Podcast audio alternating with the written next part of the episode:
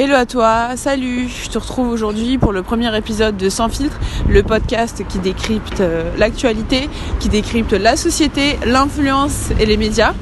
Et pour ce premier épisode, pour commencer sans stresser, euh, j'aimerais te parler de l'événement auquel j'ai participé la semaine dernière, donc The House of Instagram. J'espère que tu m'entends bien parce que j'enregistre mon podcast en même temps d'aller au boulot, donc c'est vrai qu'il y a un petit peu de bruit autour. Sinon, pour revenir à l'événement, l'événement avait pour but de promouvoir les possibilités du, réseau, donc Instagram, dédié à la photo, à la vidéo et aux infographies, au côté un petit peu plus esthétique, envers les marques et les influenceurs. Donc, ce qu'on a appris et ça je vais t'en parler un petit peu plus euh, après dans le, dans le contenu, dans le podcast, euh, c'était vraiment connaître euh, l'avenir d'Instagram pour les marques en termes de retail, dans la mode, dans la beauté, comment ils se positionnent, comment ils peuvent nous accompagner dans nos stratégies et quelles sont les possibilités d'avoir une meilleure performance pour un plus bas coût. Dans un premier temps, c'était ça, donc c'était une première partie qui était euh, organisée par des conférences, donc des conférenciers, des influenceurs qui étaient dessus et qui partageaient un petit peu leur expérience, de 9h à 18h. Et ensuite, il y avait une partie un peu plus influence, donc euh, avec des créateurs de contenu qui venaient directement participer à des ateliers pour créer davantage et créer mieux. Donc euh, comment filmer à la verticale, pourquoi capitaliser sur euh, IGTV Qu'est-ce que ça peut leur apporter Donc IGTV, la plateforme vidéo dédiée à Instagram. Euh, voilà. Du coup, je me suis noté quelques petits tips euh, en vue de ce podcast-là. Et je pense qu'il y a des possibilités et des choses qui pourraient t'intéresser. Donc je te laisse écouter la suite du podcast tout de suite. Et on se retrouve bah, tout de suite. Allez Ce que j'ai appris principalement, c'est qu'Instagram n'est pas qu'un réseau de post-bad post-bad, c'est euh, les nanas euh, qui se montrent hyper jolies, hyper fit girl, enfin hyper bien informées euh, pour avoir du like. C'est surtout un réseau d'inspiration où plus de 80% d'utilisateurs suivent des marques, principalement. Tu vas pour t'inspirer, pour avoir une, curiosité un petit peu personnelle. T'as pas trop d'idées, t'aimerais passer le temps et tu vas dessus directement pour avoir des idées euh, en termes de make-up, en termes de décoration, de voyage ou quoi que ce soit. Les photos sont très léchées, enfin le contenu, parce qu'il y a photos, euh, ça peut être des infographies, euh, un fil, donc c'est un ensemble de photos sur un profil. et les vidéos sont très bien, très bien pensées, sont esthétiques, avec de beaux filtres. Du coup, c'est très joli à voir. Du coup, c'est en ça que ça nourrit un petit peu la, curiosité de chacun et inspire, euh, inspire beaucoup. Euh, en fait, au fur et à mesure des, conférences, je me suis dit, mais, euh, mais merde quoi. Enfin, Instagram, ça a carrément changé notre, notre quotidien, tu vois. Ça a bah, carrément, entre guillemets, digitalisé nos envies. C'est-à-dire que avant tu voulais acheter ce type de produit, maintenant c'est tu vas acheter le type de produit qui sera super beau sur Instagram ou qui rendra super beau sur Instagram ça t'a apporté une vision plus esthétique puisque avant tu faisais des photos pour toi ou, tes proches. Maintenant tu fais des photos pour que ce soit plus Instagrammable, donc peut-être le prendre du bas pour euh, enfin en contre euh, en contre-plongée ou en plongée au contraire pour montrer bah, euh, que la photo est plus grande, pour montrer tel type de cadre, peut-être ajouter un filtre sur place, peut-être montrer les habitants qui sont en train de vivre le moment. En fait, on pense comme un scénario. Tu vois, donc ça change aussi notre, notre vision des choses. Et en plus de ça, et ça on peut pas se le cacher que qu'on soit plus ou moins connaisseur du réseau, c'est que ça a carrément créé des nouveaux métiers, tu vois, avec les Instagrammeurs. J'aime pas trop ce terme, influenceurs, mais c'est la réalité. Ce sont des gens, enfin ce sont des, personnalités qui, de par leur contenu, influencent un groupe de personnes. Donc, influence ce type de personnes-là. Donc ça crée directement de, nouveaux métiers, tu vois. Plus, je pense aussi que ça digitalise et ça apporte euh, la concurrence à d'autres métiers comme les photographes qui peuvent d'un côté mettre en avant bah, leur, euh, euh, excuse-moi j'ai un petit peu, petit peu froid et je marche en même temps. Euh, plus les, photographes qui eux permettent de montrer un petit peu ce qu'ils savent faire donc leur savoir-faire sur le réseau mais aussi concurrencés par d'autres qui utilisent des filtres à gogo et qui sont peut-être pas professionnels mais qui peuvent être des concurrents féroce auprès de nos connaisseurs. Donc, euh, donc voilà ce qu'on avait appris. Ensuite, euh, pas mal de choses ont été évoquées lors de, de QA, de, séances de questions-réponses. Et euh, je vais vous y répondre tout de suite. J'en ai sélectionné 5 qui pourraient être intéressants, deux côté de la marque et trois du côté d'influence, enfin d'influenceurs, de créateurs de contenu. Et vous me direz en commentaire si ça vous a aidé ou pas. Du coup, on va faire ça en, une minute. Donc, partie marque. Euh, je partais de l'insight que, comme je vous le disais tout à l'heure, 80% des, Instagram, enfin, des Instagram users follow une, une marque. Donc, tout sujet confondu. Du coup, la question qui m'est arrivée en tête, c'est est-ce qu'il y a de la place pour les autres marques qui sortent du cadre classique dont on a l'habitude de voir beaucoup sur le réseau, c'est-à-dire la beauté, le food, le voyage? Est-ce qu'il y a de la marque pour eux? Une marque, euh, de, une SS2I euh, qui fait l'électronique, euh, qui fait du ménage, qui fait du service, est-ce qu'il y a de la place pour eux? Ma réponse est oui. Ça dépendra de votre charte éditoriale et de ce que vous pourriez apporter. Ce qu'il faudra penser en amont, c'est qu'est-ce que j'apporterai à ma communauté? Quelle vision de l'entreprise, en plus des autres réseaux, de la newsletter, du blog, etc., je peux apporter de par ce réseau? Est-ce que ça serait un aspect plutôt intimiste une, relation privilégiée avec euh, le behind the scene, donc euh, ce qui se passe dans les coulisses de, l'entreprise. Est-ce que ça sera plutôt un canal privilégié pour les plus jeunes pour répondre et faire une espèce de, service après-vente, service client? Est-ce qu'au contraire, c'est pour promouvoir un lancement de nouveaux produits? Est-ce que c'est pour apporter une vision un petit peu plus euh, inspirationnelle, donc la vision par exemple de, l'entrepreneur ou du dirigeant directement via le réseau? À vous de voir ce qui vous intéresse, mais Instagram a de la place vraiment pour tout le monde. Je réfléchis aussi en termes de campagne.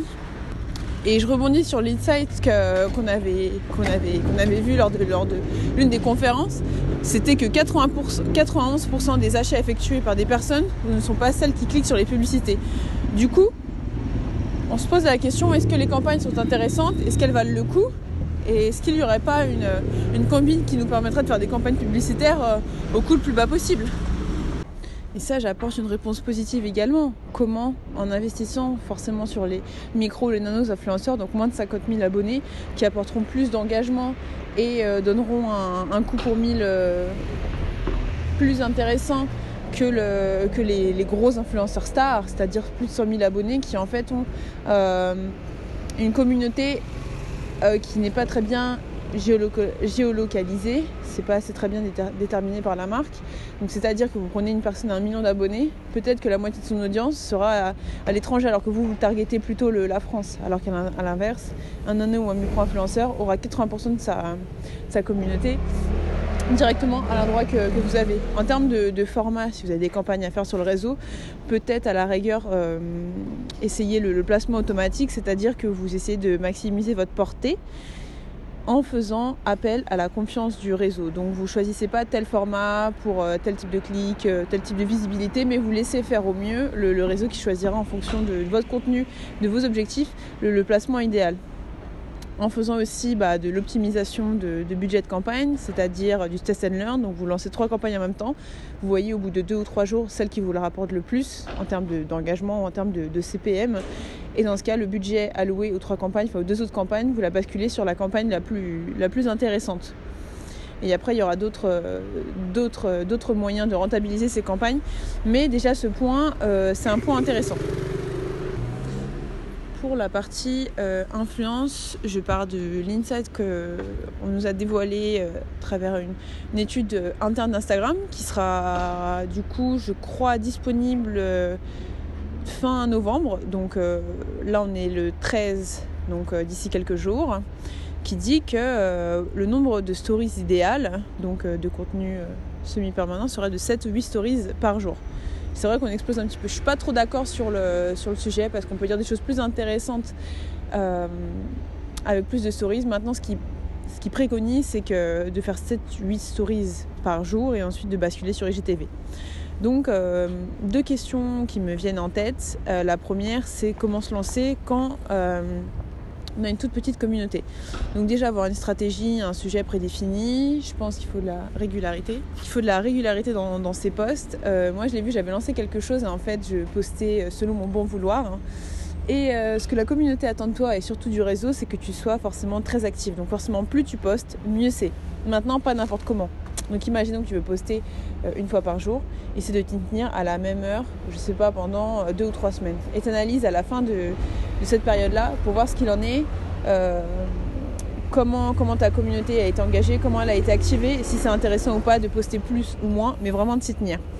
Et euh, à la suite de ça, pour se faire connaître, forcément, quand tu as une toute petite communauté, c'est de faire du, peut-être pas du follow on follow, mais de repérer, mais de repérer les gens qui ont le même profil ou du moins qui pourraient être intéressés par ton contenu et de liker, donc d'être présent directement sur leur réseau. Je sais que ça prend du temps, mais si tu prends 5 à 10 minutes euh, le matin, tu te fais 5, 5 euh, minutes de mapping et 5 minutes d'activité, de follow, euh, unfollow, de like, commentaires, choses comme ça, tu verras que petit à petit ta communauté va grandir et que les gens s'intéresseront à ton contenu. C'est des conseils assez simples mais qui marchent pour, le départ. Et moi, c'est ce que je ferais là pour relancer ce podcast avec une communauté atteint le proche du zéro. Euh, deuxième euh, question, donc c'est comment avoir, euh, comment obtenir la certification sur Instagram? Ce que ce qu'il nous disait, c'était que ça dépendait pas du tout du nombre d'abonnés. une personne a un profil de 1,3 million d'abonnés peut ne pas avoir la certification et de l'autre côté, quelqu'un à 100 000 abonné peut avoir la certification. Il y a un formulaire directement qu'il faut remplir sur la partie d'Instagram. Je pense qu'ils analysent en fonction de la certification de, des informations, donc le numéro de téléphone, l'adresse email, le contenu que tu postes, etc. Mais je pense que le formulaire aussi est bien pris en compte, donc à toi aussi de bien expliquer, bien rédiger ce que tu peux faire et ce que tu souhaiterais faire. Je sais qu'après avoir accompagné des, dirigeants, ils ont eu leur certification en deux heures. Comme à l'inverse, là, le, cas, euh, le cas qui a, qui a parlé du coup, qui n'était pas content euh, lors de l'événement, avait 1,3 million d'abonnés, n'avait toujours pas de certification. Donc ça dépend, euh, ça dépend vraiment de, la personne. Donc vraiment, j'y tiens, soigne la partie certification. Et petite question bonus, donc j'ai eu beaucoup de questions qui me demandaient euh, comment donner un sens directement au ROI, aux insights. Donc euh, là, je pense que ce sera l'objet d'un autre podcast, mais ce qui serait intéressant, c'est que je pense qu'il faut véhiculer, enfin qu'il faut faire un, reporting mensuel, c'est assez chiant. Euh, il y en a beaucoup sur le web, si tu sais pas trop ce qu'il faut mettre dedans, sinon ce sera l'objet d'un prochain podcast. Et de s'y tenir, de, tenir un plan sur un mois, de voir à la fin, de la, fin du mois ce qui a marché, ce qui n'a pas marché, et de travailler les insights par la partie audience, mais la partie vraiment bah, metrics engagement qui a été engagé, pourquoi, le nombre de followers, pourquoi ils sont. Et limite, euh, faire une espèce de. ouais, de de sondage limite euh, soit en stories donc euh, ce qui a intéressé ton audience soit directement voir quelques abonnés. Et je leur dis excusez-moi excusez-moi parce qu'il y a de la moto. Pourquoi vous êtes abonné qu'est-ce que vous qu'est-ce que vous avez aimé dans, mon compte?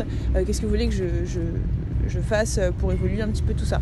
Donc peut-être que ça ça peut être une option intéressante il y avait d'autres termes, euh, d'autres thématiques, euh, d'autres termes euh, spécifiés, d'autres choses un petit peu plus approfondies qui ont été faites lors de l'événement, mais ça nécessiterait un podcast un peu plus long, donc n'hésitez pas, si ça vous intéresse, j'en ferai un beaucoup plus long, mais sinon, voilà mon retour sur, sur cet événement. Et je terminerai le, podcast par l'idée que c'est très marrant parce que plus, plus on parlait de digital, plus j'avais l'impression que le digital était ancré dans le réel en fait. Je voyais ces influenceurs qui bah, se prenaient des photos pour Instagram, donc du coup on vivait pas le moment, mais on vivait pour Instagram.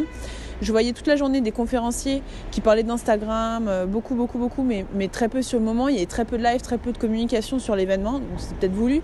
Mais j'avais vraiment l'impression, donc j'étais dans la maison Instagram, mais j'étais surtout euh, chez Instagram. C'est comme si j'avais pris un ticket pour être, euh, directement dans le réseau. C'est très bizarre comme sensation, assez, assez paradoxal et, et, humoristique à la fois.